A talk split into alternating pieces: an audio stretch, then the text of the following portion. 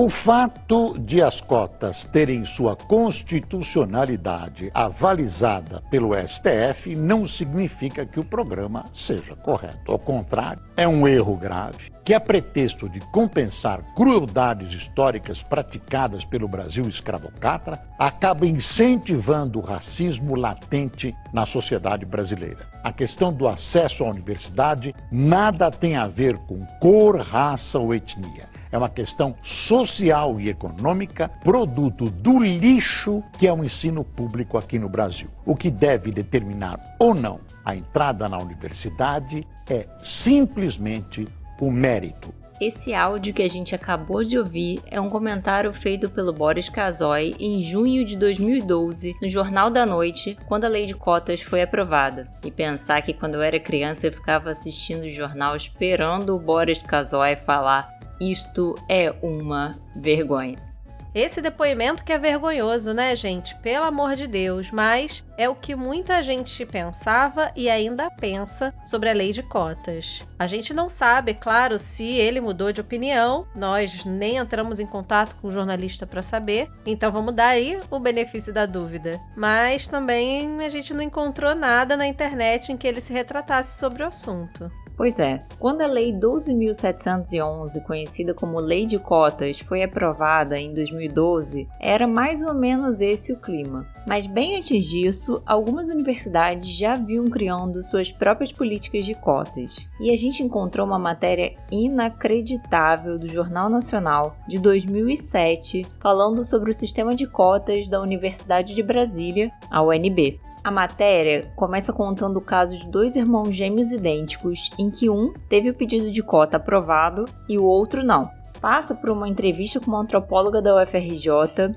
Ivone Magui, que diz que, abre aspas, as cores das pessoas no Brasil não deveriam ser critério para a distribuição da justiça. Eita, dava para fazer um podcast inteirinho só com essa frase. Mas até aí tudo bem, quer dizer, Nada bem. Mas o que é mais bizarro é o que vem depois. A matéria traz uma análise genética de um grupo de 120 negros brasileiros que indicou que metade deles tem, pelo menos, um ancestral europeu por parte de pai. E aí começa a mostrar pessoas negras famosas que são mais europeias do que africanas. Tipo o neguinho da Beija-Flor, que tem 67% da sua ancestralidade genômica com a origem na Europa apenas 31,5% africana. Quer dizer o quê? Que o neguinho da Beija-Flor é menos preto porque ele tem genes europeus? Gente, eu fiquei muito chocado com essa matéria. Pode procurar na internet, tem no site do JN. Então, era essa a vibe da discussão de cotas 10 anos atrás. Muita gente achava também que os cotistas não iriam conseguir acompanhar o ritmo dos colegas, mas isso aí também foi derrubado. Um levantamento do INSPER de 2016 mostrou uma performance satisfatória dos alunos cotistas em relação aos não cotistas. É, Martinha, acho melhor a gente começar logo o episódio, que a gente tem muito assunto para falar.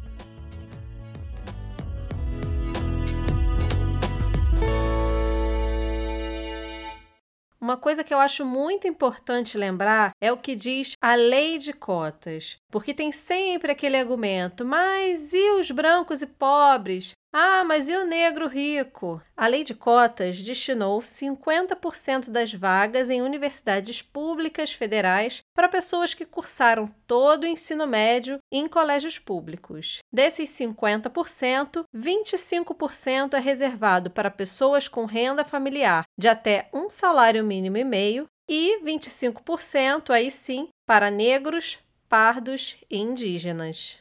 A lei de cotas está completando 10 anos agora em 2022. E originalmente a legislação previa que 10 anos depois a lei fosse revisada pelo Poder Executivo. Em 2016, uma alteração retirou essa competência do Poder Executivo, né? Mas de qualquer forma, tem toda uma discussão para saber qual seria o melhor momento para fazer essa revisão, o que, que precisa mudar, etc.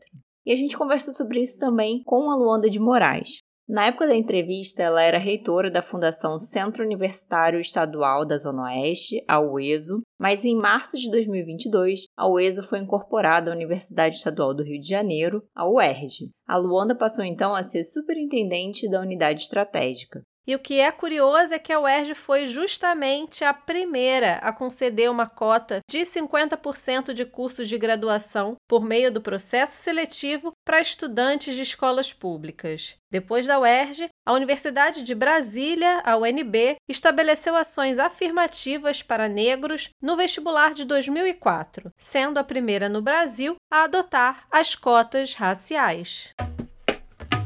Luanda, recentemente você e outros sete reitores negros se reuniram para se posicionar sobre cotas e outros temas. A lei de cotas está completando 10 anos e vai precisar ser revista. Quais são as maiores preocupações de vocês sobre esse tema? É, eu digo que garantir a inclusão e a permanência de estudantes negras e negros nas universidades públicas brasileiras, tanto na graduação quanto na pós-graduação, bem como a inclusão de professores, de pesquisadores e de técnicos administrativos nos seus quadros permanentes, é realmente o nosso objetivo na discussão nesse grupo dos oito reitores e reitoras negras de universidades e instituições públicas brasileiras é garantir, na verdade, a prática das políticas afirmativas nos espaços das universidades. Quando a gente garante essa inclusão e a permanência desses atores. Em outras palavras, como diz um grande amigo meu, nós precisamos refundar a etos nacional. O que, que é isso, né? Que eu queria dizer aqui é que através de ações de combate ao racismo, a nível estrutural, a gente precisa combater o racismo também a nível estrutural, da mesma forma que ele funciona e foi construído. É fundamental a gente trazer as ações afirmativas como um princípio ético e político da própria universidade, como um, um, projeto de concepção da própria universidade. E a gente pode estender isso das instituições públicas brasileiras. Então, o nosso objetivo no grupo é discutir isso e garantir, através das políticas, das ações afirmativas e da lei de cotas, essa permanência e esses ingressos. É, realmente são pontos que acreditamos ser fundamentais né, para garantir esses direitos. Luanda, você consegue compartilhar com a gente os benefícios que você e outros pesquisadores conseguiram ver nessa década de política de cotas nas universidades brasileiras? Olha, sem dúvida alguma, a política das ações afirmativas, no caso aqui discutido, as cotas raciais, elas têm resultado na inclusão de jovens afrodescendentes nas universidades, sem dúvida. Os corredores das nossas universidades públicas estão mais coloridos, seja nos cursos de graduação, seja nos cursos de pós-graduação, seja nos laboratórios, enfim. As universidades públicas estão se tornando espaços mais plurais, capazes de produzir e disseminar reflexões a partir de uma diversidade de narrativa sobre o processo de formação da sociedade brasileira. Então, a inclusão a partir das políticas afirmativas das cotas raciais está promovendo isso. E não é erro afirmar que a cara da universidade está mudando sim. Como resultado, nós temos hoje algumas figuras, juízes negros, defensoras e defensores públicos negros, temos procuradores e procuradoras negros, oriundos, por exemplo, da própria UERJ e de outras universidades né, estaduais e federais aqui do Rio de Janeiro e do Brasil todo. Então, nós estamos caminhando. Falta muita coisa no caminho. Às vezes dá um cansaço, mas o que nos alimenta é ver, sabe, quando eu faço colação de grau, ver aquele auditório colorido e, sobretudo, na UESO, que está na periferia, e a gente sabe a cor da periferia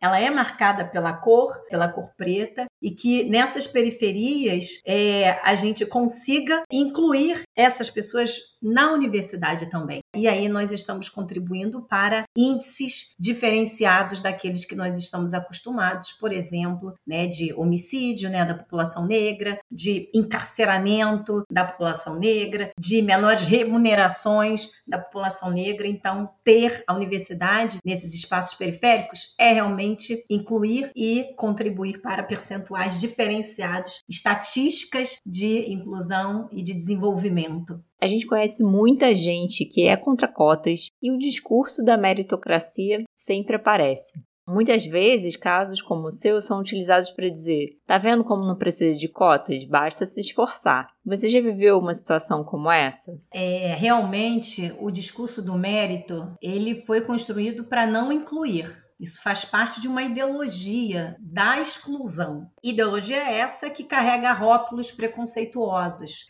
que muitas vezes eles estão escondidos, mas na verdade mesmo eles estão achados. Se você quiser enxergar, você acha nesses discursos né, do mérito eu ouvi muitas vezes, não, é só esforço. Você tá vendo? Você chega, mas não é assim, né? Dos meus colegas, eu posso afirmar para vocês que eu sou a única, sabe? Que foi. Aliás, eu tenho que lembrar aqui que eu tenho uma grande amiga também de Rocha Miranda, que hoje ela é diplomata, mora na África do Sul e também, diferente da maioria ali, né, do nosso bairro, conseguimos, mas os pura e simplesmente porque nós tínhamos uma família, sabe? Aquela família cega para a gente, né, para nós conseguirmos trilhar esse, né, caminho da educação. Mas a maioria não tem essa oportunidade porque todos sabem que as situações desiguais pelas quais nós passamos, né, nos afastam da universidade, nos afastaram e hoje continua afastando, tá? Porque o percentual é muito baixo ainda dos espaços das universidades e nos colocam em lugares desiguais de acesso. É desigual o acesso. Por exemplo, o acesso ao conhecimento. Então, hoje, por direito, a partir das leis das cotas raciais, esses sujeitos estão ocupando as cadeiras das universidades públicas de todo o país.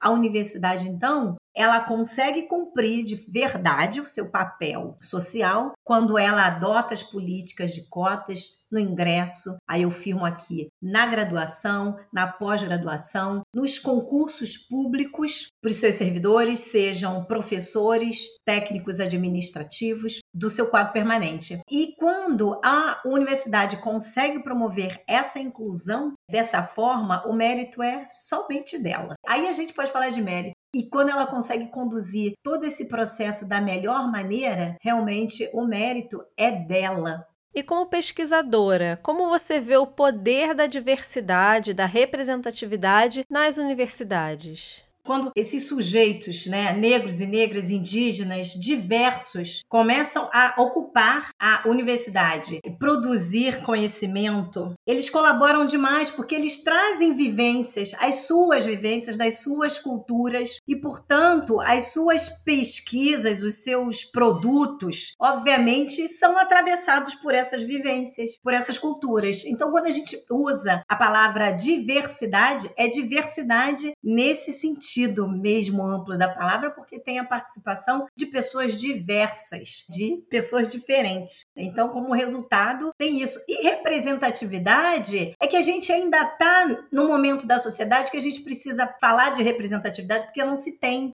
Quando eu estava estudando, as minhas referências eram familiares, o que não é natural acontecer para o povo preto. Não tem, porque os seus pais estão é, foram mortos né, pela polícia, ou então estão encarcerados, ou estão envolvidos né, com outras situações, ou não tem pai, né? Que, na verdade é muito isso né, que acontece. Então, eu ter representatividade dentro da minha família é uma raridade. E no Brasil, né, quando eu era jovem, parecia que eu não estava vivendo no Brasil. Quando ligava a televisão, parecia que eu estava Dinamarca, alguma coisa assim, porque eu não via pessoas parecidas comigo nos lugares. Até mesmo nas escolas públicas, até mesmo na universidade, era um ou outro. Então, ter pessoas, né, para nos referenciar, isso atua muito próximo mesmo, né, da autoestima, da valorização, da própria segurança, porque ser negro, né, no Brasil é uma luta intensa, né? Para tudo, para tudo, né? Em qualquer lugar você acorda, já começa. Acorda, você já tem que estar tá pronto para tudo. E dificuldades naturais acontecem. Todo mundo, seja branco ou preto, todo mundo tem dificuldade, tem medo, tem autoestima baixa, tem isso, tem aquilo. Só que os negros têm muito mais por conta do racismo. Então, é, a gente ainda fala de representatividade e quando a gente identifica essa representatividade, aí o sujeito cresce, se empodera. Ele se empodera e eu digo se apodera daquele poder, se apropria e diz: não, eu posso também. Aí ele não desiste. A gente sabe que esse assunto é muito extenso para um episódio, ainda mais para um episódio bônus, e a gente não tem a menor pretensão de esgotar esse assunto aqui. Mas, infelizmente, o que está se esgotando é o tempo. A gente está chegando ao fim do episódio e o que é pior, da sétima temporada. A gente aproveita para agradecer muito a Luanda e a todos vocês que acompanham o nosso trabalho. Calma, Martinha, que antes ainda tem as dicas. Eu começo então. Olha, a gente encontrou alguns filmes sobre cotas, como o M8, Quando a Morte Socorre a Vida, que mostra o cotidiano de um estudante negro que entrou para a faculdade de medicina por cotas. E ele começou a ficar obcecado por um mistério relacionado aos corpos da aula de anatomia. A gente ainda não viu, mas eu achei o roteiro bem interessante e está disponível no Netflix. Outra sugestão é o documentário USP 7%. Ele mostra a luta do movimento negro desde a década de 80 pelas políticas de inclusão na Universidade de São Paulo e está disponível no YouTube. E para fechar, eu acho que cabe sugerir também um livro que não é sobre cotas, é sobre o mito da meritocracia, que é o A Tirania do Mérito, o que aconteceu com o bem comum, de Michael J. Sandel. E a Léo quer sugerir também o Água de Barrela. Gente, segura ela, segura ela. Adoro, sempre. Eu amo esse livro, gente. Anota aí, não deixa a Marta ouvir, aproveitar que ela não tá aqui agora. Oi? Ai, gente, mas agora, infelizmente, acabou mesmo. A gente espera que vocês gostem desse episódio, tenham gostado da temporada e que a gente possa se ver em breve, na oitava temporada do Nasci Assim. Enquanto isso, para você que chegou agora nas últimas temporadas, aproveita para ouvir os episódios anteriores, episódios que você ainda não ouviu. E dicas, sugestões, comentários vocês podem mandar pra gente lá no nosso Instagram, arroba Assim. Um beijo grande e até logo!